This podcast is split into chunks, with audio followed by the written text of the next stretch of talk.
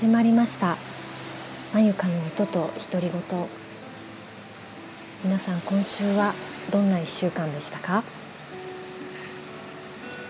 今週はなんだかずっと雨だったような気がしますね。でもこの季節の雨は雨が降るたびに暖かくなっていってとてもウキウキしますね。秋の雨とはまた違って。だんだんと夏が近づいてるんだなっていう気分になります。で今週はライブがありまして、えー、私個人の、えー、ライブで行くと去年の6月以来になります、ね、約10ヶ月ぶりのライブということでお越しいただいた皆様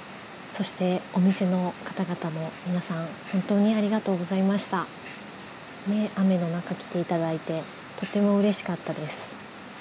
そしてお店の方もねちょっとお店のレイアウト変えたりフード作ったりって本当大変だったと思うんですけれどもとっても楽しい時間を共有できてありがたかったでまたおいおい、えー、ライブ音源も編集してお届けできればなと思っています。そして今日はですね環境音第2弾ということで雨と電車の音をお届けしようかなと思います。あ電車がちょうど来ました。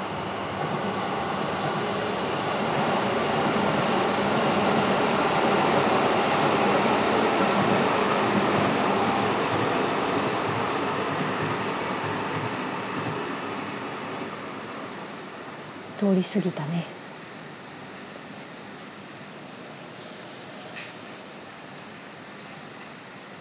というわけで私あの雨の音がものすごく好きなんです。あの前にも何かでお伝えしたと思うんですけど雨の音を聞きながら仕事をするとめちゃくちゃ集中できるんですよ。もう作業作業効率ね1.5倍って感じ。個人的にですよ。雨の都会の風景とかも大好きで東京に住んでた頃はああ東京って雨が一番似合う街なんだなってずっと思ってました。足元がびちょびちょになっちゃったり。服が濡れちゃったりするのは嫌なんだけどすごく雨の日をあのなんて言うんでしょう目線を俯瞰にして自分を見た時にすごくかっこいい風景だなっていつも思うんです。で、えー、今日は雨の音がもたらすリラックス効果というのを、少しお話しできればなと思います。あの YouTube とか見てると雨の音3時間パックとかねめちゃくちゃたくさん出てくるんですよそして再生回数も何万再生ってなっていてってことは雨の音でリラックスしたり気持ちが落ち着いたり集中力私みたいに集中力高まるよっていう方は結構いらっしゃるのかなと思って。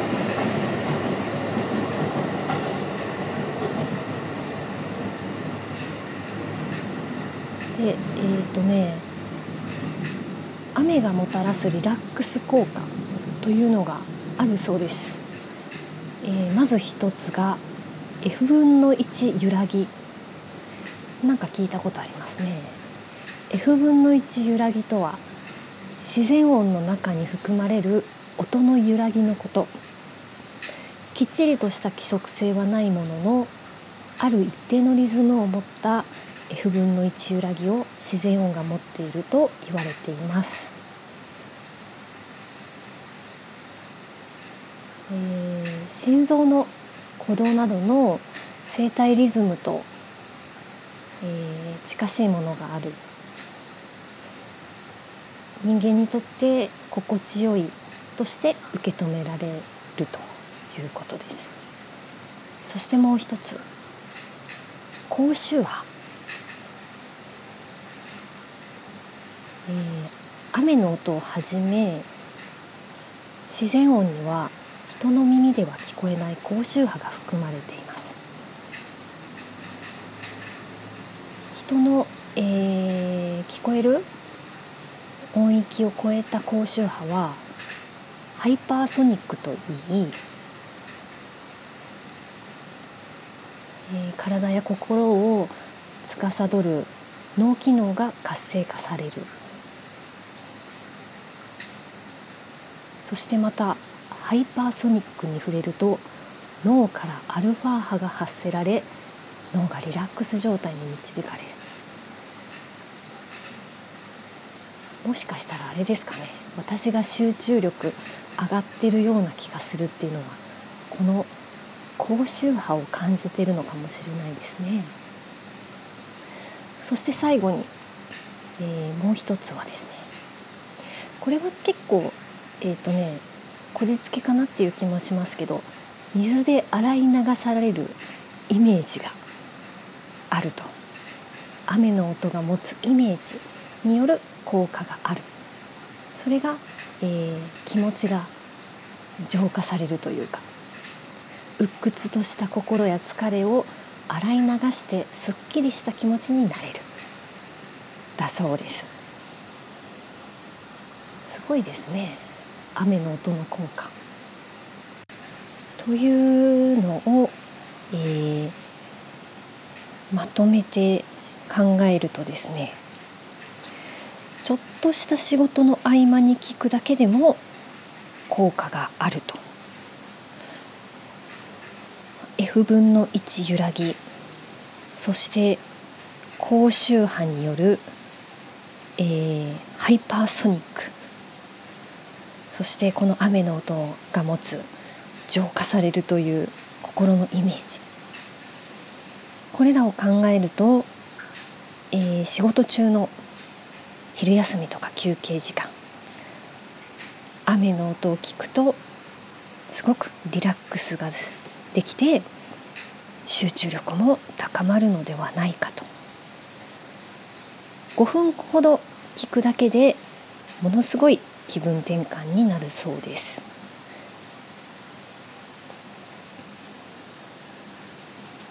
今では雨の音だけの CD とかえー、自然音だけの、えー、私が聞いているような YouTube とかがやはり人気というか活用している会社もたくさんあるそうですね。